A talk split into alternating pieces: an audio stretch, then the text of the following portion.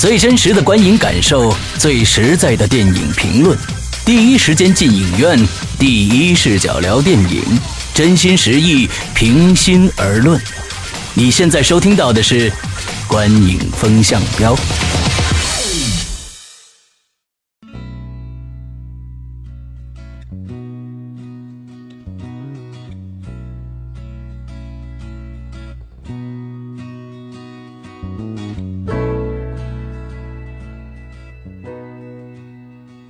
位听众，大家好，欢迎收听《观影风向标》，我是施阳，我是波米，我是玄木。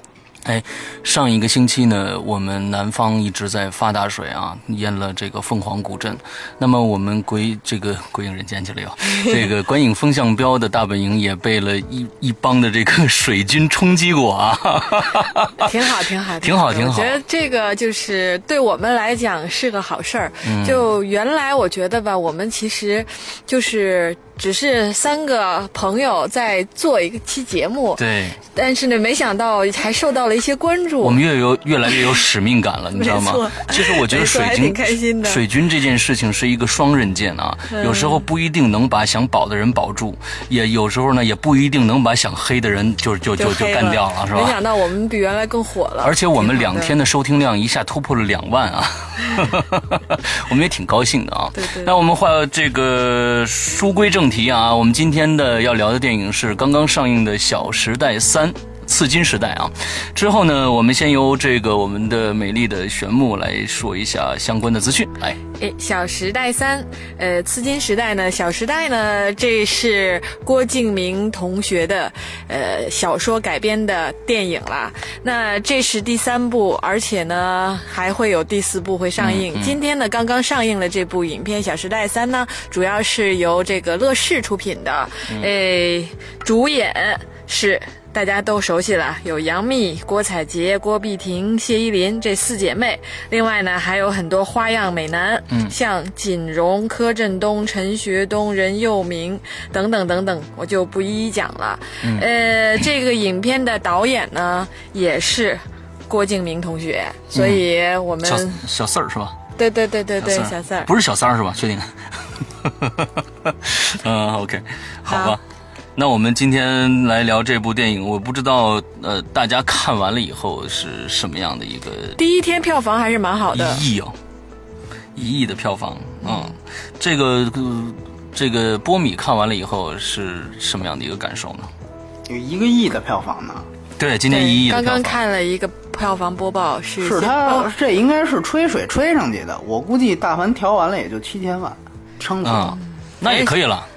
如果一个二 D 电影，对我也觉得，我当时看这数字还觉得挺挺挺不吃惊的。我觉得不太可能，我觉得不太可能。二 D 影片能到一个亿的话，因为他因为他那个他首周他昨天的首映日票房不是每场票房吹的就是七七七百四十万，后来调完之后是六百二十五，六百多，对对对，对他们这个片片方都是就是方卫星买票房嘛。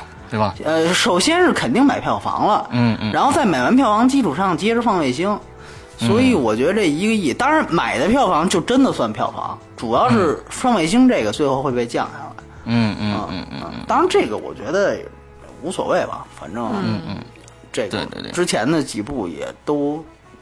就是今年都是这样一个情况。对对对，我们今天我们觉得呃，该吐槽该喷的还是该呃照样喷啊。就是说，咱们不能把把我们的这个，因为上上一期的水军把我们吓住了啊。我们该说实话还是说说实话。不，我们是在大家的这个鼓励中茁壮成长。哎哎哎哎，对，我们上次看到评论有说，哎呦，这个水军怎么这么多呀？啊，我们要说真话，首先啊，那我们还是先从剧情来聊啊，先来打分。那波米打多少分呢？哦，我是三分。哦，好好高的分数，呃，我打的是五分啊。嗯，我对这片子感觉还凑合，六分。六分啊，那我觉得波米先来说一说你的感觉。哦，这个片子我觉得，首先说它从第一部到第三部，因为前两部的时候，那个那个时代，那个小时代的时代，我们还没有做节目，嗯呃，所以说呃有必要。得说一下我对前两部的看法。其实我觉得，呃，三部里第一部是最好的。哎，我也是。同意。但是很遗憾的是，第一部是遭口水最多的。没错。呃，这个是我觉得是一个让最后郭敬明变成现在这个样子的一个一个次要原因。呃，我为什么？我其实我在第一集，我可以告诉大家，我在第一部出现这个第一部的时候，大家都在骂他的时候以这个英武史航还是周黎明啊嗯那样几个这个影评界的学术权威，嗯在这个跟郭敬明的粉丝在骂战的时候，我其实是非常讨厌这样的行为的。对对对呃，当时咱们俩，我记得当时咱们俩还讨论过一个关于这个话题。对对，而且我觉得这个确实是有一个学术权威的这么一个现象存在，就是说以以大大以大压小，对吧？嗯嗯呃，所以说我我个人觉得，而且确确实实第一部呢。呃，从中国国产片的这个类型片的角度去衡量，嗯《小时代》一不算最好的，也不算最烂的，嗯因为像即使是去年，也有比《小时代三》烂得多的，《小时代一》烂得多的片子，对吧？比如说《富春》，对吧？我觉得把他们放在一个水平线去衡量，或多或少是不公平的。这个我觉得从哪几点能看出来呢？从郭敬明，比如在第一集里，他虽然有呃，大家他最遭大家抨击的是他这个所谓的物对物质的这种拜金嘛，嗯对这种价值观的这种大家的这种反感，不过这也是这个系列的电影的一个特点了。嗯啊，对。那 虽然有这样一个特点，但是你注意到第一集里面，郭敬明他是没有露任何一个 logo 的。嗯，他可以，他接受采访的时候，他跟我说他他可以跟大家说，他说你们虽然这样说我，但是你看我露哪个 logo 了吗？嗯。言外之意就是说我比那些直接生搬硬套的那些植入导，就把植入广告放进去，甚至还得给播一段的那种导演要强得多。嗯，对吧？我我我从某种程度上，我觉得他这个理由，或者说他这样为自己辩护的这个辩护借口，我觉得是不无道理的。对，那么这是第一集一点，另外一点呢，他虽然他的导演功力是非常有限的，甚至是因为他不是科班出身，所以他导演功课来讲其实是不太好的，对。是不及格的。但是你至少可以从一当中看出来，他挺想装专业的，就是他挺在、在努力，对，还挺在乎自像一个己的第一个作品的哈，那种感啊？觉，就是他还蛮在乎自己的这个作品。没错，没错，没错。这个从两，这个从一个细节能看出来，就是他首尾相接的两个长呃相呼应的两个长镜头，嗯就是他其实是在用两个长镜头的调度来证明自己的存在感。首先证明自己，我像像是个电影导演那样在导戏，嗯你懂我意思吧？就是说我我，因为他可能会跟别人聊，那电影跟电视剧不同在哪儿，跟微视频不同在哪儿。嗯那么人家会告诉你，你看电影里面才会有长镜头这样的东西出来。嗯那他会加入这些标识性的东西，去强调这个电影的电影感，也强调自己作为电影导演的这样一个属性。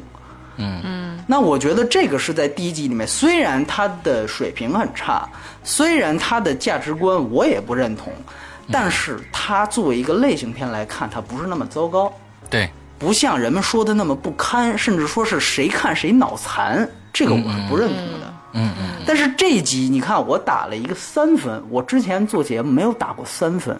嗯那么就拿刚才这两点来说，到第三集里面，它是呈现了一个死猪不怕开水烫的一个一个结果。首先就是大量的植入广告，对，这次非常的疯狂。不。仅仅是啊，不仅仅是露 logo 的问题了，嗯。它是比任何人就是像迈克尔贝一样，对。就那样的一种歇也不敢在最后出字幕的时候，还有一个动画式的一个一个视频广告。视频广告啊，视频广告。对嗯对啊，就居然还在后面直接加了几个广告片，嗯呃，我觉得这个不是一个创作水平的滑坡，而是一个整体的一个创作诚意的滑坡。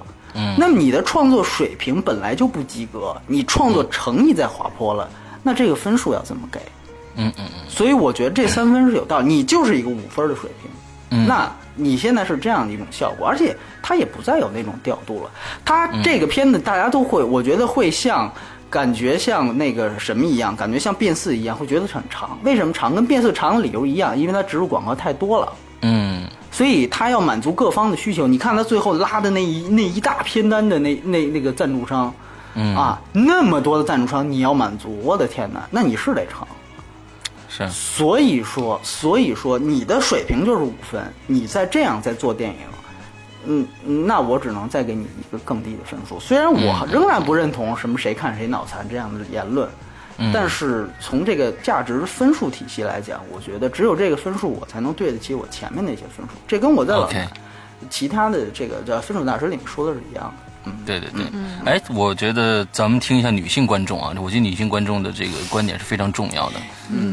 我呢，首先也绝对不是郭敬明的粉儿，嗯。呃，因为我真的他的小说我一一部都没有看过，嗯，呃，看《小时代》呢，其实刚刚我觉得还挺认同刚刚波米最开始说就关于一的看法，这三部看下来，其实我我个人也觉得一是我觉得是最好看的一部，嗯嗯嗯。也是因为当时我记得当时看完之后，呃，我还写了那么一条那个。就是微信啊，是这么说，因为当时正好是赶在，呃，就是致青春，还有包括合伙人那个阶段，嗯。然后再加上小时代，这么着是有一个有一个是阶段性出了这三部影片，所以我当时说这说了说这是一个集体怀念时代的时代，六零后的合伙人，七零八零后的致青春和九零后的小时代，那这也是一个时代与时代对话和冲撞的时代，呃，所以其实当时的那种感觉呢，我觉得就是说，其实反映出了一些就是大家不同年代的人在用。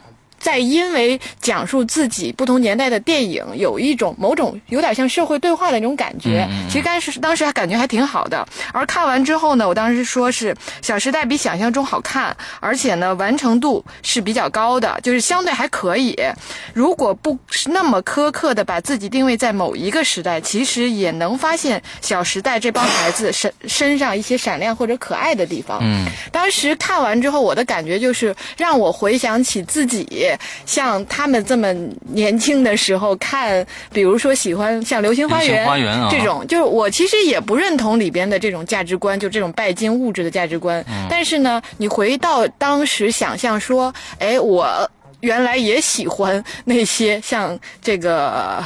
F 四啊，就这种这种这个物质，其实那个也蛮物质，也蛮那个高富帅的那种感觉的，所以某种程度上那会儿是比较理解的。嗯那看这一部呢，我确实觉得不如前边儿，尤其第一部、第二部，其实我也我也不喜欢。嗯，呃，不如第一部好。那我为什么给了一个六分呢？我是觉得嘛，整个影片。嗯，就是从拍摄的那种手法，就拍摄的那种，其他要保持的那种品质，就是比如说从一些长镜头呃对吧镜头拉过来对，然后包括他对于什么服装啊、场景的设置啊，稍微还是就他其应该是保存了他自己小说里头的一些调性的。虽然我没看过小说，整整体感觉是这样子的。然后里面呢，呃，因为我看电影呢是属于泪点比较低的，那这个片子呢确实还有一点点地方还是被打动了。虽然里边有些剧情我承认很狗血啊，但是呢还是有被打动的地方。也就是说你在呃留下了珍珍贵的眼泪我能问问吗？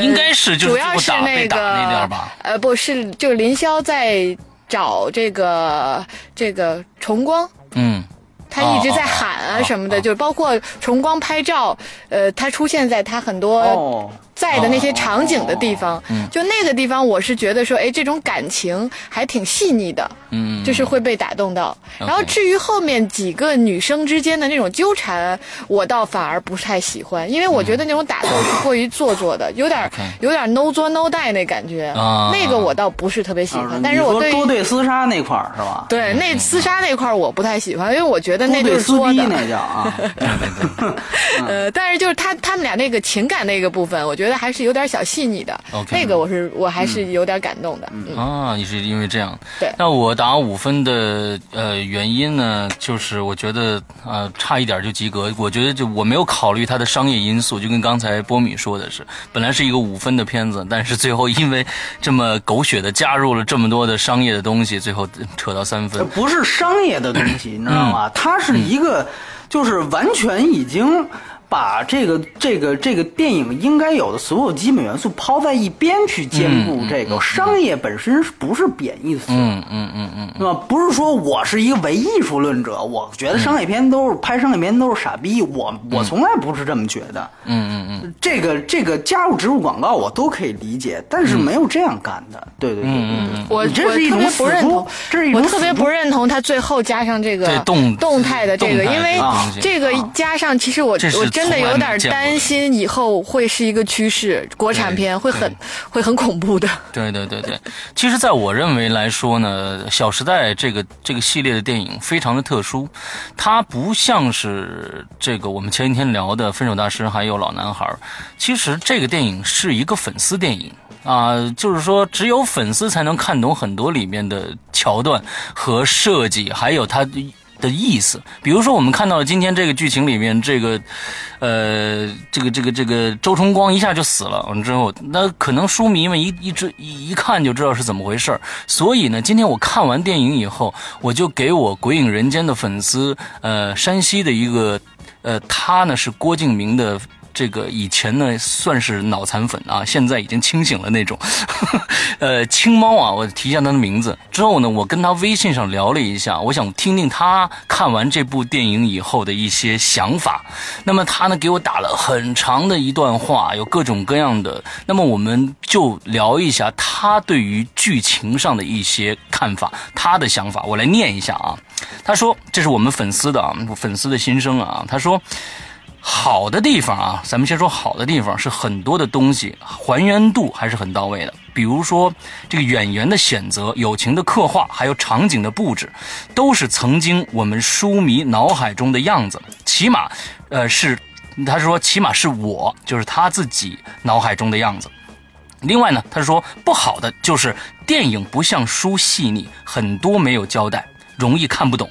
这也是不是这本书的书迷看不懂这部片片子的重最重大的一个原因啊。他说，主要小说里边的情节过于严谨复杂和环环相扣，三本书每部两个小时的电影又达不到什么，又呃又达不到什么都编到剧本里的那种程度，所以这点没办法。所以他，我问他，我又问他了一句，我说：“那郭敬明作为作家和导演，你觉得哪个更好一点？”他说：“啊，那肯定是作家，手到擒来。导演这个身份，他还是你非常你没加入一个选项是商人吗？我觉得他作为商人是最好的。哎，我觉得他真的是一个很商业化的人，就是嗯他作为商人是最好的。没错，我特别认同一流商人一部，二流作家，三流导演。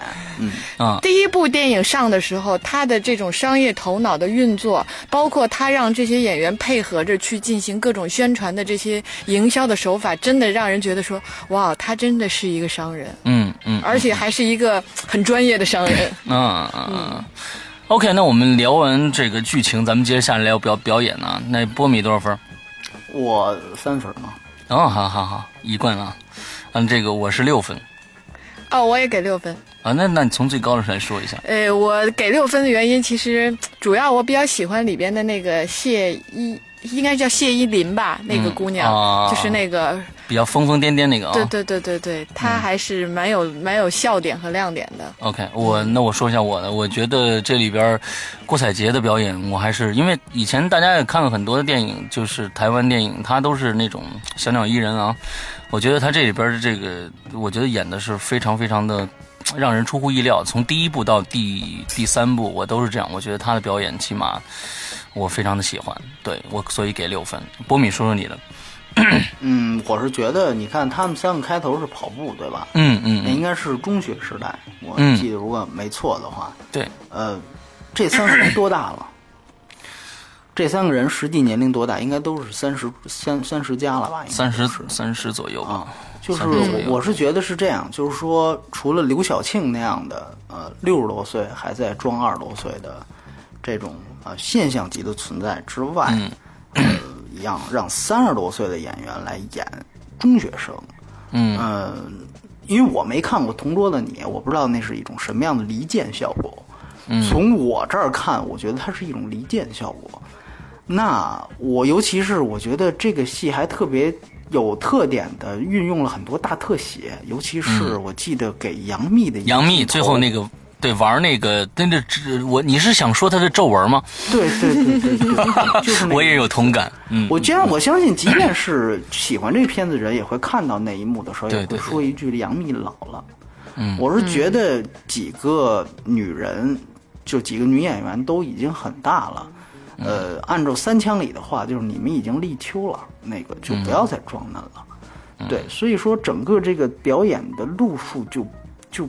它就不，他就不是在表演，他本身这个东西，你能你能考虑到他们居然在中学时代，你不去找几个中学的演员，我觉得也没有什么问题啊，对吧？然后你过渡到大人时代，你再让这几个演员再再就就演现代戏，就现代戏就完了，对吧？你张国荣你再牛逼，你也没《霸王别姬》小孩也让张国荣演，对吧？那不像话，对不对？所以说。所以说，我觉得这个东西都是不加思考，就是就是生硬来。包括开场的这个跑步戏，我觉得你开场如果放一段什么还稍微缓和一点戏，你不至于让观众。我觉得，反正尤其是我这样的观众，我不是你的粉丝，我开场就看这样的戏，我直接这个这个电影就是你像你像你像像电影节评委是看前十分钟，如果是这样起身就走了，后面不用看了。嗯，就是你这已经被判死刑了，你就是、你你你怎么能拍出这样的戏呢？对吧？所以我觉得这个跟演员本身的关系也也不大，我觉得倒是啊。嗯嗯所以说所以说就压根儿这个演员就就这个年龄段跟这个剧情就没有选对。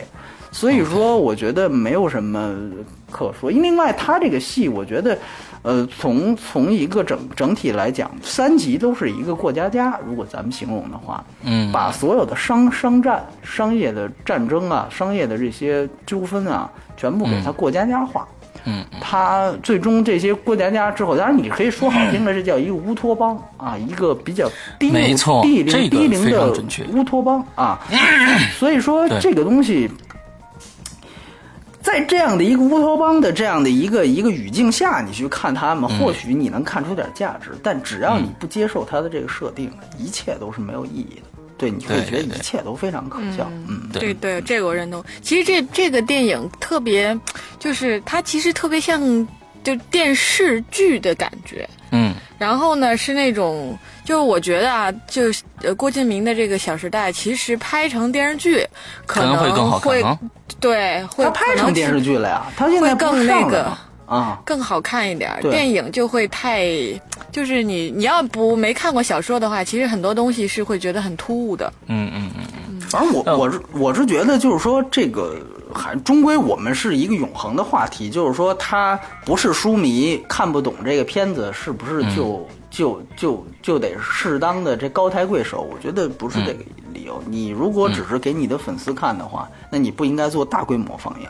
嗯嗯嗯嗯对吧？那我觉得你应该是另外一套，比如说你你不是书迷吗？你应该加在你的那个，他是不是有一本最小说是吧？你就加在最小说里边印，每印一张，一人一张 DVD，你就、嗯你就那样发，你这是最对书迷的。那你为什么要在全国院线投放？对吧？对对你这不，你就你就不能只给你的粉丝看，你就得兼顾别人。对，所以，所以，，而且我觉得，如果你他要真那样发的话，也不会加这么多植入广告，人家广告商就、就就不投。没错所以他这个你里外说不通，你知道吗？对对对对。那我们还是念一下粉丝心中这电影什么样子啊？其实，在粉丝里面，他会说，他说，呃，我这个青猫他说，其余的啊，就是说杨幂，他们说一开始演员我们就定这个演员就很受不了，但是呢，看完第一部他的表演，我们接受了。除了旁白这个他这个杨幂这个非常有特色的嗓音以外啊，他说，然后是第二部，我们就觉得他应该就是林霄。到了第三部，甚至感觉没了杨幂都不成，这是哎粉丝的心中的对演员的一个肯定啊。呃，另外一个他说南湘这个角色，他说南湘在小说里是慢慢慢慢慢慢变得很蛇蝎的，但是呢影电影表达不出来那个过程，所以他觉得应该呃就是说其实应该设置一个让他变成那么蛇蝎的一个事件这样子才能让观众听看得懂这个情节。其实我觉得这种情节在这部电影里面，从第一部到第三部无处不在。因为他放不进去这么多的事，这个对他这个讲不圆这这故事讲不圆这个故事。我我觉得就是这样，这个是名著改编，不是什么名著改编，这是文学改编到小说改编到电影的一个永恒命题，不只是郭敬明出现了，对，那奥黛丽·赫本还演过两个小时的《战争与和平》呢。嗯那《战争与和平》不比你这篇不比你这小说长啊，对对不对？那人家是怎么做到的？就是说这种东西终究就是能力问题，对吧？对嗯所以我觉得也也不是说完全不，但是这个这个你提到的这个网友他说的这个关于蛇蝎美女这个设定啊，就应该有这样一个情节，我觉得这个提的是非常好的。对，你说南湘这里面的气气氛也不少，对吧？嗯嗯你把这种戏份的时间腾出来，你就放，比如说你，他这里面是四个人，是你三分钟，我三分钟，你然后他在三分，A B C D 轮轮换这样。你换一种模式，你就把其中，比如说，我就展示他十五分钟时间，我集中展示他一个事情，体现出他的蛇蝎，这个人物的性格就建立了。嗯嗯，对，这而且个是从剧本阶段是可以完成的。你在两个小时，我不可能把小说所有细节放进来，但是我我把我这个人物想表达的这个点放进来，这是可以的。嗯嗯，就是它不是一个一白遮百丑的一个理由，所以我个人觉得这是他的，就是我就这么拍，我也能卖个五亿八亿的，所以我我不必要去精雕精雕细琢，你明白吗？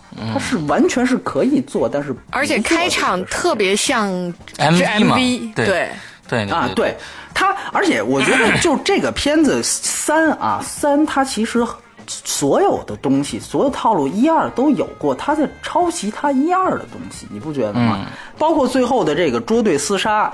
就这个，大家是网上网上说的这叫撕逼大战，所以我也不知道这词儿，现在我也不知道什么叫准确的意思啊，就是，就是，就说就就说这一段戏，其实它哪一部没有啊？你看那个《小时代二》，我不知道大家记不记得，就在那个酒会里吧，就在一个特别金碧辉煌的一个餐厅里边，一个长桌子上吃饭，吃着吃着饭是几个人就互相骂起来，也是那种互相揭短对，也是互相递，然后就往头上倒酒什么的，然后就开始打，就是那种小女生跟小男生那种其实。这这个场景是，就是他这每一部里三部边这每种场一部景，必须出现，第四部我对。更有啊，对第四部，你看他最后那个预告片啊，你发现还有然后完了这个是你别看打的都快死了啊，就人都快出马上就人命好了又。对，最后哎出一什么事儿，咔四个人马上就好了。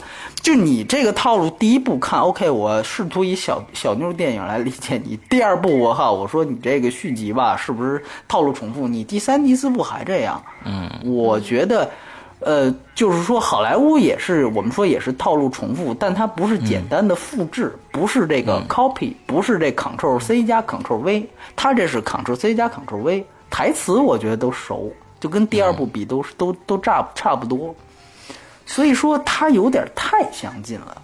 那那有有可能郭敬明就在在阐述一件事情，这就是闺蜜之间的每天在做的一件事情哦。今天跟你 broken 了，明天我们俩又在一起了，哈哈哈，可能就是这样的一个。但是其实这里就这个这个这个系列啊，这几三部我都看了，但其实我最不喜欢的就是这个女生之间这么着、一下反目成仇，啊。然后突然间又好，就特别不真实，对吧？特别不真实。对我的那个今再念他这个我那个网友说了一句话，他说总体就他说总体这个电影啊，他说总体看的觉得没头没脑，再加上硬广告后面的下集预告啊，也是他就说括号也是时间主语的 MV，完全已经变成了在电影院看电视剧。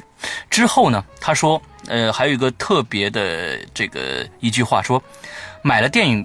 他说买了电影票，看了一个有下集预告的 MV。我觉得这句话说的非常有意思啊。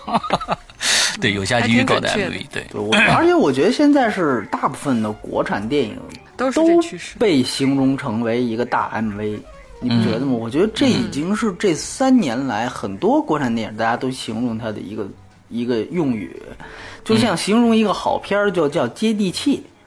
形容一个烂片就叫像 MV，呃，我就觉得是，其实是我们的一种悲哀在于哪儿呢？就烂都烂的这么平庸，嗯，你都没有烂出一个我操，烂出一跟别人不一样的，你知道吗？我觉得就是烂出个未来，我觉得都没有。你这个这个烂都是一一样的烂，都是硬广告啊，什么都这都是完全都是这种东西。嗯，我就觉得这个实在是，我有我有的时候可能受不了这个。你比如像艾德伍德，最后我你能上升到一种 cult 境界，那我觉得也烂烂烂的烂的牛逼，对吧？嗯，这个我觉得真的是他悲哀在于他烂都烂的很平庸，最后是属于过几年就让人忘了的那种。嗯，OK，嗯，那咱们先来说一下娱乐性吧。呃，波米多少分？我还是三分。OK，小三到底啊！完之后，我应该给四是吧？啊，啊，我给这个，对你应该小四到底啊！啊，之后这个娱乐性我给了七分，嗯，好高啊！嗯，我是六到底。呃，这个你是六到底，我说一下我的感觉，就是我总觉得这个娱乐性呢，跟最近的这个呃老男孩还有这个分手大师比起来呢，起码这里边还有。帅哥美女啊，还看着非常的养眼 啊。另外，他也有话题性，所以我就给了七分。其实这个道理非常的简单，就是我看整个过程当中，我没有像看老男孩那么纠结，因为看两个非常丑的男人在上面卖萌，我这真的受不了。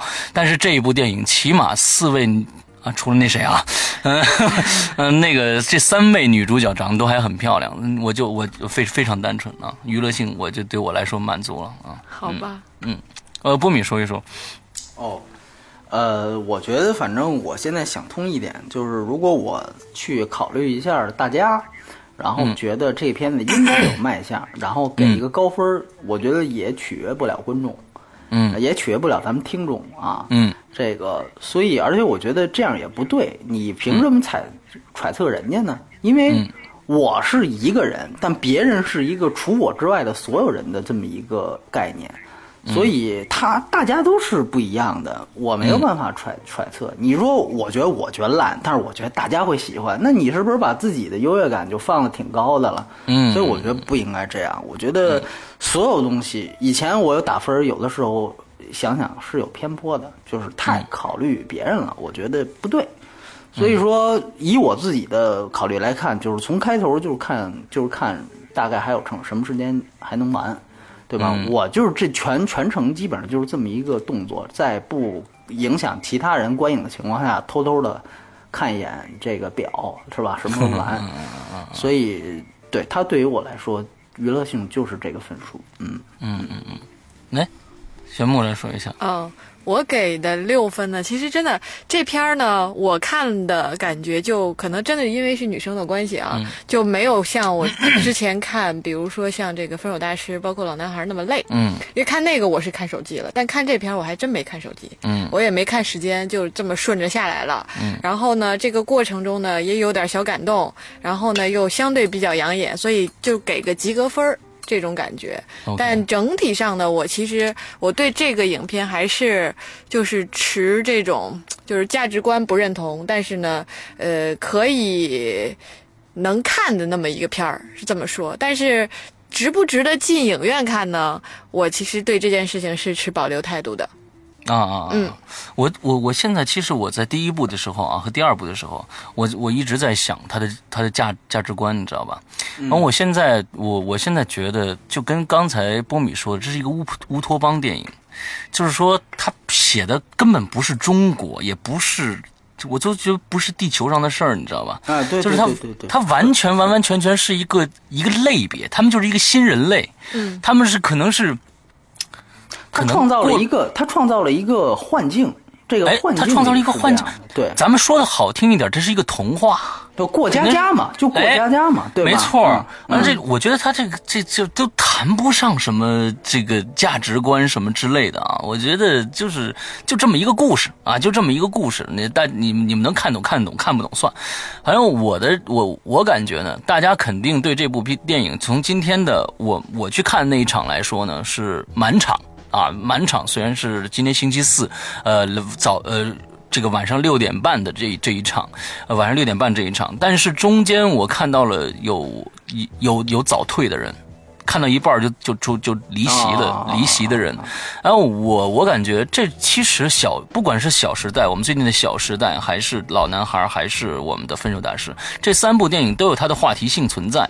那我觉得大家可以依靠我们的这样的一个一个评分来到底决定去不去看。但，其实我觉得无所谓了，因为可能大家就是凑个热闹嘛。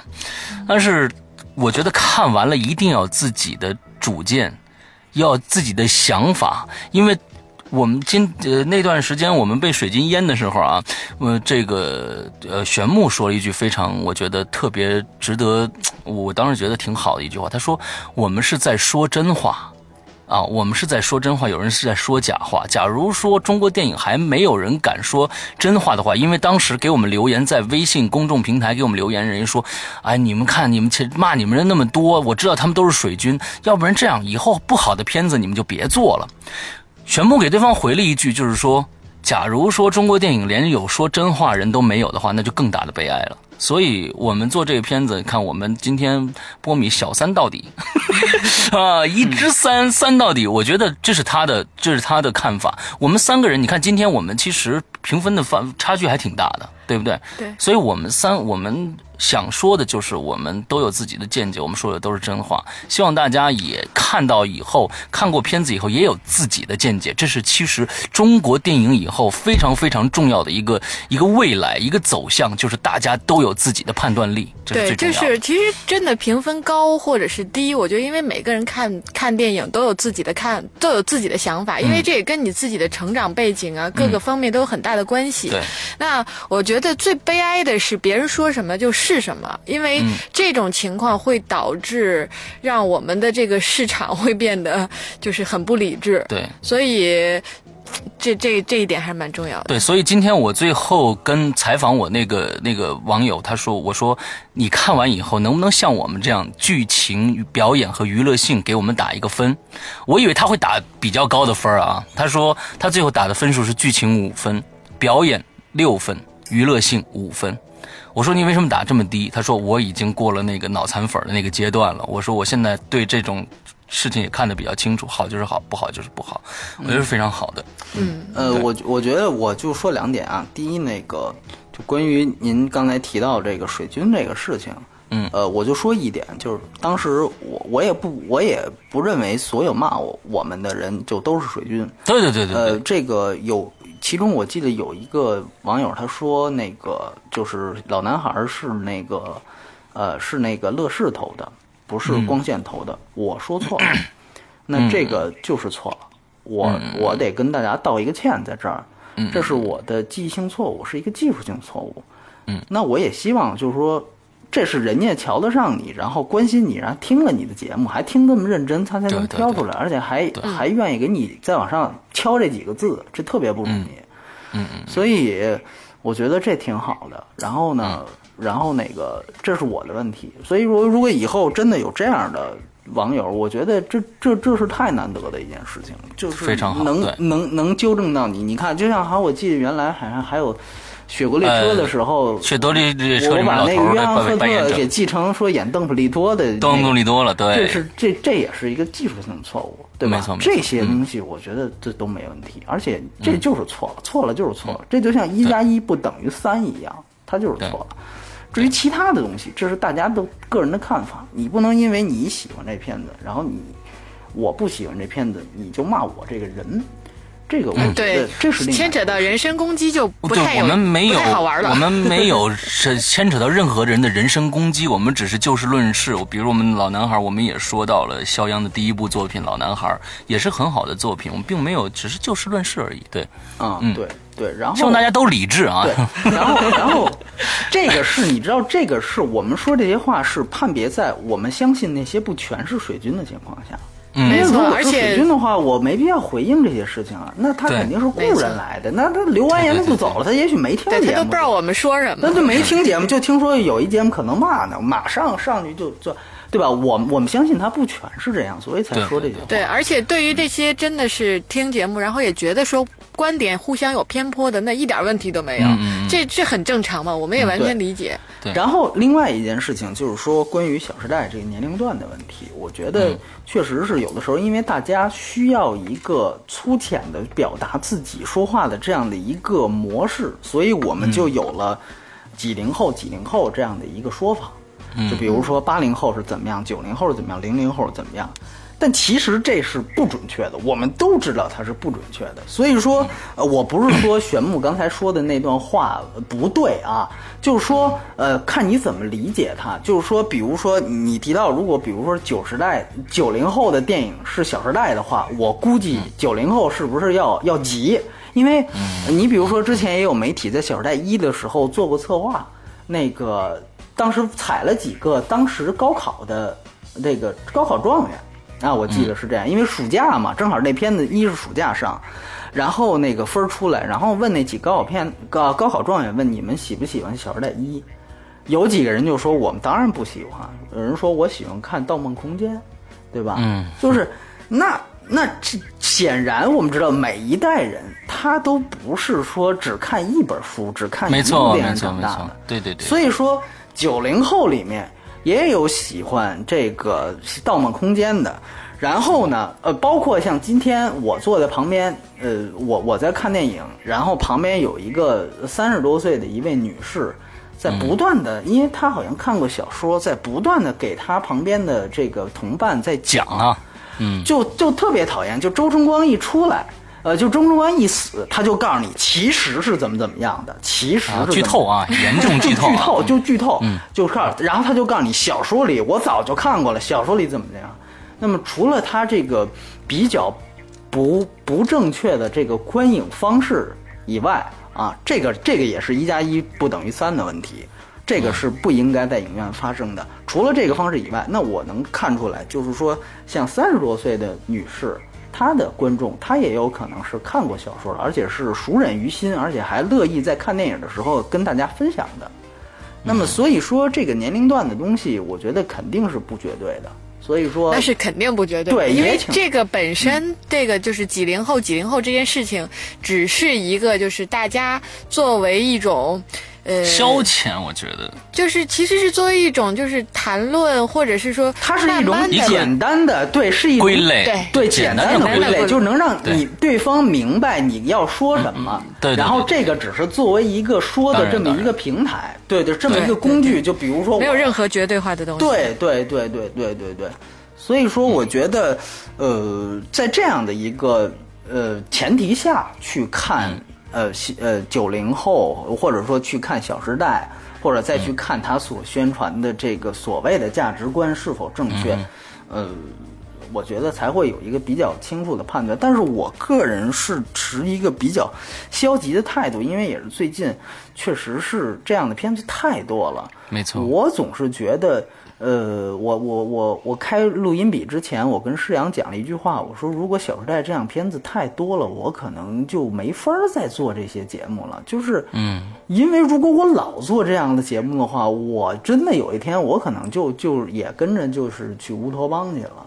这个 我觉得是有这样的风险在的，所以说，呃，有的时候我们必须得感谢，可能还有呃一些好的外来的片子，能够让你能够让你呼吸一下，你明白吗？能让你喘口气。下个月就可以。所以我感觉可能观影风向标以后，可能实在是觉得太消极的时候，可能差一两部新上的一些国外的好电影进来对，啊。就是哪怕国内没上的，然后我们也会选择的去做一对下，对对，嗯，对，要不然这个这，个呼吸一下新鲜空气要。不然大家就都都会觉得，哎，你你你们你们仨怎么了？你们就看不上这电影，怎么全是这个很差评啊？麻烦。我觉得其实今天挺好的。我觉得如果三位要是都骂的话，可能这个会消失一大批听众，因为就是连着三期全是骂。对吧？没错没错挺好的。呃，玄牧挽救了挽救了这个节目，而我又 又将这个节目拖入了另外一个深渊，对吧？啊，我觉得不不不，就是这个这个我觉得这就这个正好代表了我们各自的各自自己的主观和整个节目的客其实观性。，其实我刚才，我刚才在之前，呃，你刚刚在不是刚刚回家之前，我给玄牧打电话，我说、要不要今天我们把我们这个粉丝的意见当做成一个评分的标准？他说不要，他说这样子第一个真实性就就变了，就变掉了。就是说，人家也不知道你这这个粉丝是否真实存在的。他说我们三个人这个的评分就是这个样子。对，而且我觉得我们也没有必要去照顾粉丝，因为粉丝如果想看，他关一定会看。这句话说的特别对，而我们其实给给听，就是我们是给那些听我们节目的人去没错听去去不用害怕掉粉儿，该听的节目，该听我们节目人还会在的。对，对。